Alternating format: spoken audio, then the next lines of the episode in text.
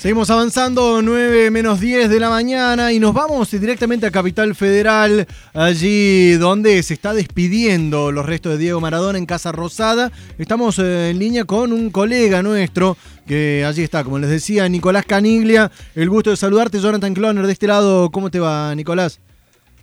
Hola, Jonathan, ¿qué tal? Un gusto saludarte. ¿Cómo has todo por Córdoba? Acá estamos, todos atravesando este momento, ¿no? Y vos, tengo entendido, estás en Plaza de Mayo, dentro de Casa Rosada. Contanos dónde estás ubicado. Sí, Jonathan, en este preciso instante en la fila que lleva al lugar donde se encuentran los restos de Diego Armando Maradona, en un momento donde las sensaciones son eh, tan dispersas, ¿no? Porque uno mira a su alrededor y mientras avanza la fila puede ver a una pareja que se abraza y llora, a un joven que lleva la camiseta de sus amores y un día seguramente quedará marcado en la historia de nuestro país y del mundo, ¿no? Porque eh, no descubrimos nada al decir que Diego Armando Maradona era una de las figuras más destacadas del deporte, fútbol, y en este día te cuento, Jonathan, que eh, el dispositivo que lleva a donde se encuentran los restos eh, comprende un vallado en línea recta eh, por la Plaza de Mayo que una vez en este preciso lugar bordea o costea el centro de la plaza para mm, de esta manera eh, dar ingreso a quienes se acercaron aquí que puedo asegurarte son miles y miles los que están presentes eh, en ese momento en la estrella de Diego Armando Maradona. Nicolás, te hago un par de consultas, a ver, para, para pintar un poquito el panorama. ¿La edad de la gente tiene alguna, va en alguna línea, digamos, contemporáneos aquellos que lo han visto jugar o también se ven los chicos más chicos? Creo que hoy está presente lo que representaba Diego Armando Maradona, ¿no? Creo que no había edad ni eh, sexo para definir eh, la idolatría que tenían los argentinos y argentinas. Aquí delante mío hay un joven, eh, a mi derecha puedo observar una persona mayor. Eh, he hablado con mujeres, con hombres, no, no se distingue o no predomina tanto jóvenes o mayores, sino es múltiple la cantidad de personas que están presentes y bueno, quieren dar el único, el último adiós a Diego Armando Maradona ¿Te parece, Jonathan? Eh, Mira, y te puedo intentar buscar. Dale, dame, un segundito. me, me, interesa. Antes te consulto esto porque no podemos obviar de que estamos en pandemia. Y así como no se pudieron realizar velatorios de muchísima gente, de ninguno básicamente, a lo largo de todos estos ocho o nueve meses de pandemia, eh, ¿cómo es el protocolo de seguridad que hay en cuanto a este contexto?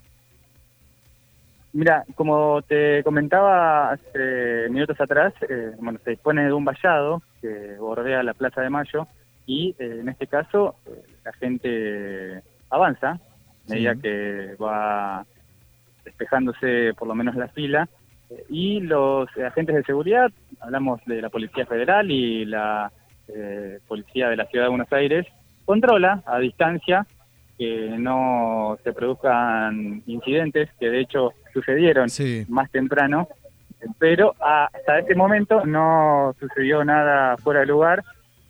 Complicado sostener el tema del distanciamiento. Me imagino.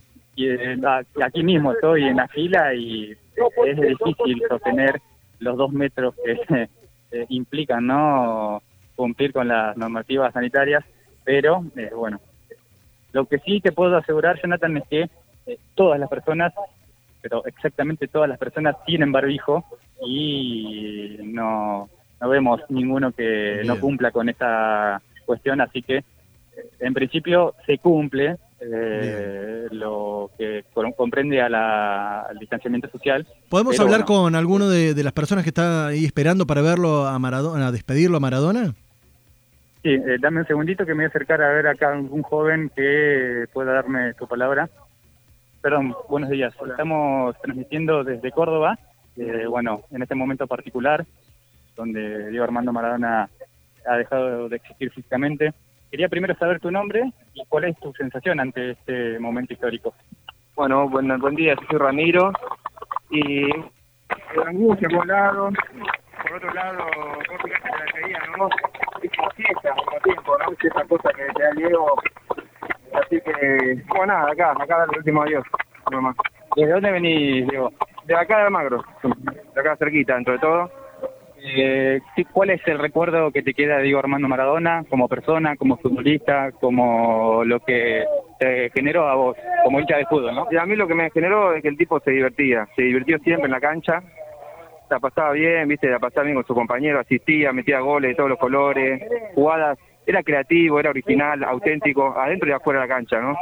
Y afuera era, un, era también un rebelde, era un tipo que no se olvidó nunca de dónde salió, un tipo con un sentido de empatía, realmente que los líderes es muy importante que lo tengan, ¿no? que, que, se, que se abrace a su pueblo, a su gente, a los a lo más excluidos, así que bueno, todo mi respeto por eso. ¿te querés hacer alguna consulta acá? me parece que redondeó todo. Si vos me decís que tenemos un testimonio más, te, tenés un minutito. Si no, manejámelo desde allá, Nico.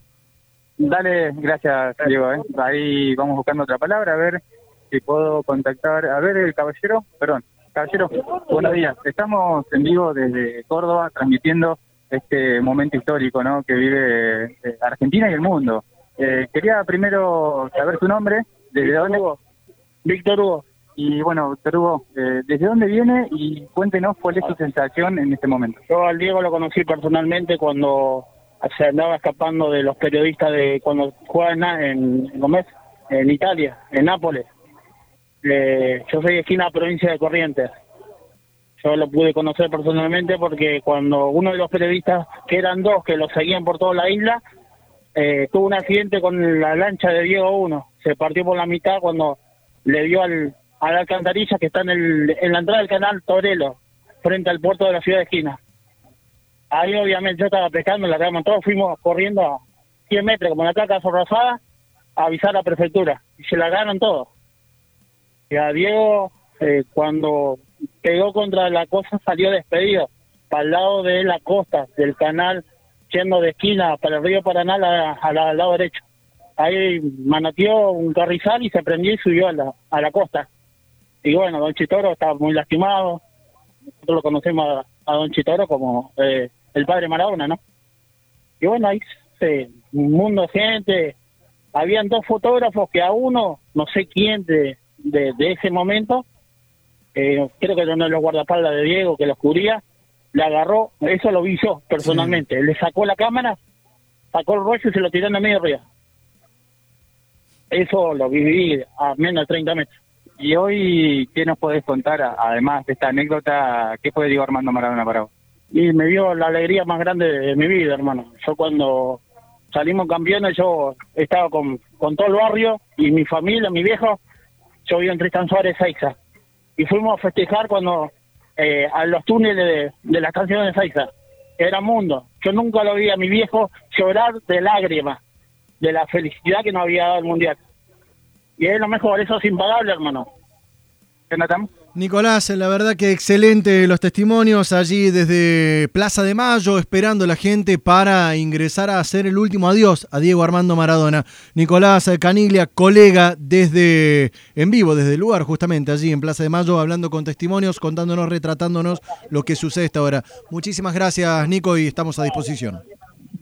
Dale, Jonathan, un gusto y cuenten conmigo para cuando necesiten. Fuerte abrazo. Otro para vos.